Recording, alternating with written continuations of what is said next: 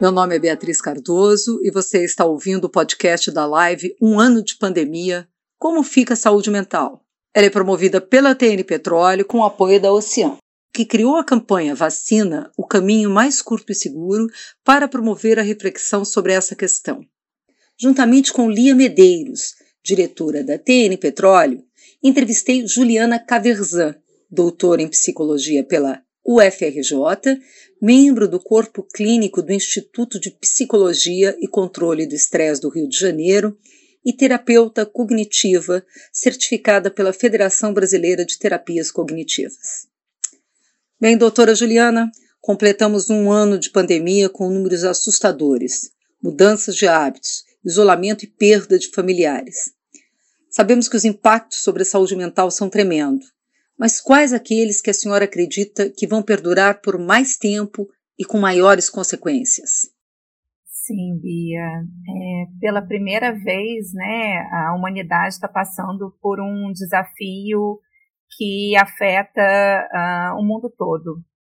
Então, a gente vive um cenário de muito estresse, né, de muitas dificuldades, de muitas mudanças e provavelmente as pessoas mais afetadas foram aquelas que ou já tinham antes da pandemia alguma vulnerabilidade ou aquelas pessoas que sofreram impactos muito mais pesados, digamos assim, né?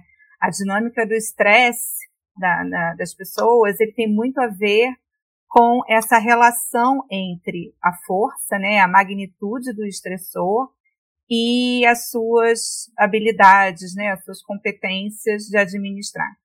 Então, pessoas que já é, sofriam, né, de algum tipo de transtorno antes da pandemia, ou seja, já tinham alguma vulnerabilidade ou psicológica ou física mesmo, né, de saúde física ou mental, essas pessoas possivelmente sofreram mais é, as consequências do, do isolamento, né, do, do, da ameaça da pandemia, ou então aquelas pessoas que sofreram perdas muito significativas, uh, perdas de entes queridos, né, familiares, é, de amigos, pessoas que podem ter perdido seus empregos, né, perdido a sua renda, é, perdido seu patrimônio pessoas também perderam seus relacionamentos, né? Muitos uhum. relacionamentos se romperam aí durante a pandemia. Então, pessoas que sofreram esses dois tipos de, de fenômenos, ou por já serem vulneráveis, ou por terem sofrido perdas muito significativas. Então, doutora Juliana, é, e no longo prazo, é, Quais os efeitos de todas essas questões nas relações interpessoais, tanto na vida pessoal, né, como na vida profissional dessas pessoas? É, Lia, com certeza a, a, as principais mudanças, né, a, na vida pessoal, na vida profissional, ligadas aí ao relacionamento, são as transformações na maneira, né, da gente se relacionar. Então, no ambiente de trabalho, a maior parte das pessoas transferiu do ambiente físico para o ambiente virtual, uh, e com isso perdeu-se né, uma série de, de limites, né, vamos dizer assim. Então, por exemplo, a gente aqui, né, numa conferência online, a gente não tem a, a visão né, completa da pessoa, é, a sua linguagem não verbal, o seu gestual. Isso acaba passando para o outro poucas informações. Então, as pessoas elas precisam de um esforço maior para conseguir estabelecer é, o vínculo, né, e a relação de maneira virtual. E ao contrário, né, no que houve essa convivência intensiva em casa, né, nos relacionamentos, as pessoas passaram a, a não ter mais aqueles intervalos, né, de convivência. Então, os cônjuges convivendo 24 horas por dia com as crianças, 24 horas por dia. Então a pessoa perdendo, né, aquele aquele caminho de transição de um espaço para o outro, a fronteira, né, do profissional para o pessoal, ela acaba entrando um pouco no modo automático uh, do relacionamento e nesse modo automático a gente perde muito do cuidado, né, da delicadeza, daquela cordialidade, né, que a gente costuma ter nas relações, e com isso a, a, acaba ocorrendo mais agressividade, mais irritabilidade, mais intolerância. Uhum. Então as pessoas precisam realmente é, se adaptar a essas novas relações e desenvolver é, habilidades sociais, né? Focar nas suas habilidades de relacionamento, né? Ter essa preocupação, ter esse cuidado, porque o suporte social, tanto no trabalho quanto nas relações interpessoais, é fundamental até mesmo para o controle do estresse. Então, se a gente perde, né, é, é, esse vínculo, se a gente tem essa vinculação uh, das relações prejudicada, isso também piora o nosso estresse. Doutora Juliana, nós atuamos em um setor em que a jornada de trabalho é diferenciada, com milhares de pessoas atuando embarcadas em plataformas, sondas, navios de apoio. Elas saem de um confinamento no trabalho para o outro, em casa, ainda que junto com a família. O fato de terem esse tipo de jornada, aliada à cultura de segurança, reforçada continuamente nessa indústria, vai ser um agravante ou um atenuador em termos de saúde mental nesse cenário de pandemia? Sim, acho que esse dado é bem interessante, né, dentro desse público uh, principal com quem a gente está conversando hoje, né. A resposta, Beatriz, é que a gente não tem muito como generalizar, né, dizer que todo mundo vai experimentar isso da mesma maneira, né. O que a gente sabe, até mesmo pela compreensão do estresse, que tem essa matemática né, da relação entre o impacto do estressor com a, a capacidade que o indivíduo tem de lidar com ele, a gente pode perceber que no meio né, de profissionais que sempre atuaram no confinamento, essas pessoas possivelmente desenvolveram mais recursos do que nós que não tínhamos né, esse perfil é. de trabalho.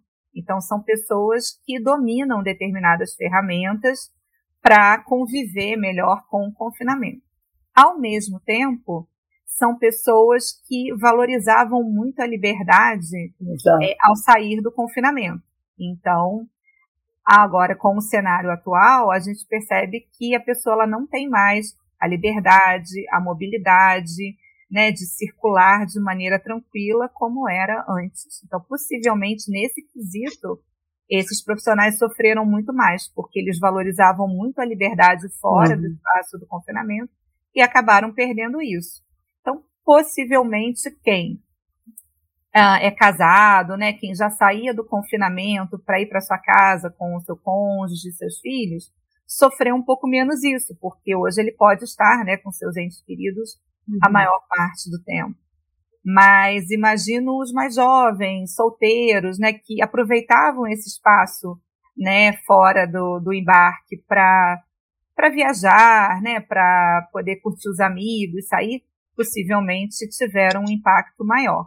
Então é uma dinâmica muito dos recursos Sim. que eles têm, eles já têm, mas do, do, da importância que cada um dava à liberdade também fora do, do embarque, né?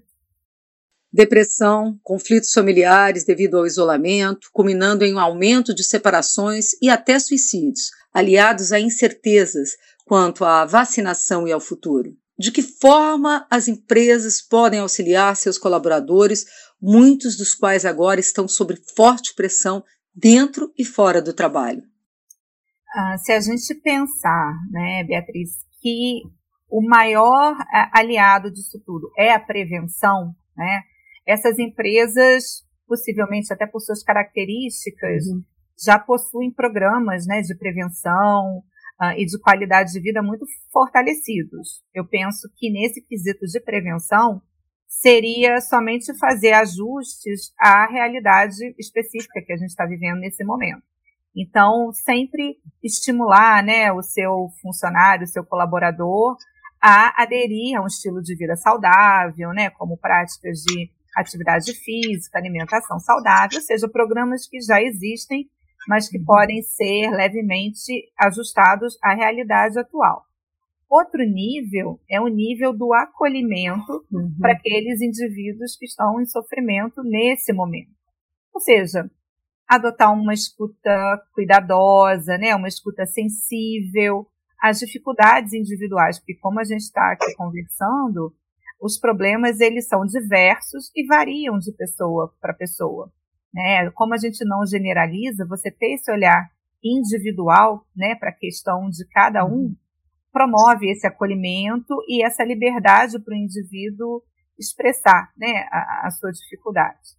E um terceiro nível seria realmente orientar né, esses colaboradores a partir do momento que se identifica né, algum problema de saúde física ou de saúde mental, orientar a, algum suporte correspondente, algum serviço que ele possa ser direcionado, né, que ele possa ser encaminhado no caso de uma necessidade mais grave, né, de um quadro um pouco mais crítico, enfim, ela ter esse, esse preparo, né, toda essa estrutura para direcionar os seus colaboradores a um serviço especializado. A doutora Isabela Balalai, que participou da primeira live, falou de um fator importante, a percepção de risco, que não é a mesma para cada pessoa. Como trabalhar essa questão, principalmente junto àqueles que parecem ainda não estarem convencidos da gravidade da situação? Sim, esse é um tema muito amplo que envolve muitos entendimentos, né, Beatriz? Então, ah, acredito que a percepção de risco, né, como tudo que a gente está conversando aqui, ela é muito individual. Mas há critérios que definem por que, que algumas pessoas ah, se sentem né, mais ameaçadas do que outras. E os nossos comportamentos, ou seja, as nossas posturas de enfrentamento ou de evitação, colaboram para isso. Então, é sabido que pessoas que evitam as situações, e no cenário atual, a maior parte de nós está evitando né, se expor, uh, sabe-se que essas pessoas elas costumam ter um pouco mais de medo do que aqueles indivíduos que estão enfrentando diariamente o mundo por exigências, às vezes, né, da, da sua profissão. Então, pessoas que enfrentam mais a situação, que estão se expondo mais, possivelmente têm uma percepção de risco menor do que aquelas pessoas que estão num isolamento mais rigoroso. Então, essa é uma variável que determina, às vezes, por que, que algumas pessoas estão se cuidando mais e outras estão se cuidando menos. Uh, compreender o contexto né, no qual a pessoa vive é fundamental até para que a gente possa avaliar né, a atitude dela de uma forma ou de outra. Então, eu não gosto muito de trabalhar em cima do conceito né, do que é certo ou do que é errado. Eu acho que a gente precisa pensar em termos de condutas produtivas ou improdutivas. Então, eu penso aqui, né, que o objetivo desse encontro nosso é no sentido da gente valorizar a oportunidade né, da, da vacinação e de condutas que possam favorecer né, um controle é, maior do, do momento que a gente está vivendo. Então, se o indivíduo tem esse objetivo, né, puxa, eu quero sair o mais rápido possível disso, é, eu quero voltar a ter contato com a minha família mais próxima, eu quero voltar a encontrar com os meus amigos o mais rápido possível, poder viajar, né? Se eu tenho isso como um valor para mim, né? Como algo é, que importa, então as minhas atitudes precisam estar é, comprometidas com esses objetivos. Então, na hora que eu for né, pensar em usar ou não uma máscara, eu preciso pensar se isso está é, compatível com o meu grande objetivo de vida. Então, se eu uso a máscara e isso está me aproximando do meu objetivo, eu posso considerar isso uma postura produtiva. Agora, se eu quero voltar, né, a ter os meus contatos sociais, eu quero voltar a viajar, mas eu não uso máscara, né, eu não mantenho distanciamento, enfim, uh, não faço a minha higienização de maneira correta, eu estou me afastando do meu objetivo, logo eu estou tendo uma atitude improdutiva. Então, acho que o, o caminho é a pessoa se conectar e se comprometer com aquilo que é importante, mesmo que isso venha acontecer mais para frente, né? O benefício ele não vai vir agora, uhum. imediatamente, mas a gente precisa estar conectado e comprometido com aquilo que é importante para gente. Então, como criar um diálogo, uma conversa entre esses dois públicos, aqueles que são de risco e os jovens que precisam, que mantêm ainda, muitos mantêm contato, né? Os seus pais estão mantendo contato com os professores e eles querem continuar vivendo a sua própria vida. Como criar um discurso, uma linguagem, uma conversa de aproximação e conciliação, né, de construção de um diálogo onde todo mundo consiga falar com todo mundo e compreender o que todo mundo é, deve ou precisa fazer. É, mais uma vez a gente vai falar de habilidades sociais, né, Lia? Uhum. Eu acho que se o objetivo é a gente estabelecer um bom canal de comunicação aonde é, eu possa ser ouvido e o outro me ouça também, eu penso que ingredientes indispensáveis são é, respeito, a tolerância, a abertura. Né? Hoje fala-se muito na empatia, mas às vezes as pessoas fazem um mau uso né, desse conceito ou desses conceitos. Por exemplo, ah, você tem que ter empatia né, com as pessoas. Mas a empatia, ela não é uma via de mão única, né? Ela é uma via de mão dupla. Ela é algo que facilita o relacionamento entre as pessoas envolvidas, sejam duas, três ou quatro. Então, se o meu objetivo é estabelecer uma boa relação com a pessoa, é, os meus movimentos, né, os meus comportamentos, a minha fala, ela precisa estar compatível com tolerância, com respeito, com abertura. Dessa maneira eu consigo me expressar e o outro consegue me ouvir. Ah, isso acaba sendo bastante facilitado quando a gente diminui é, críticas, né, julgamentos, condenações.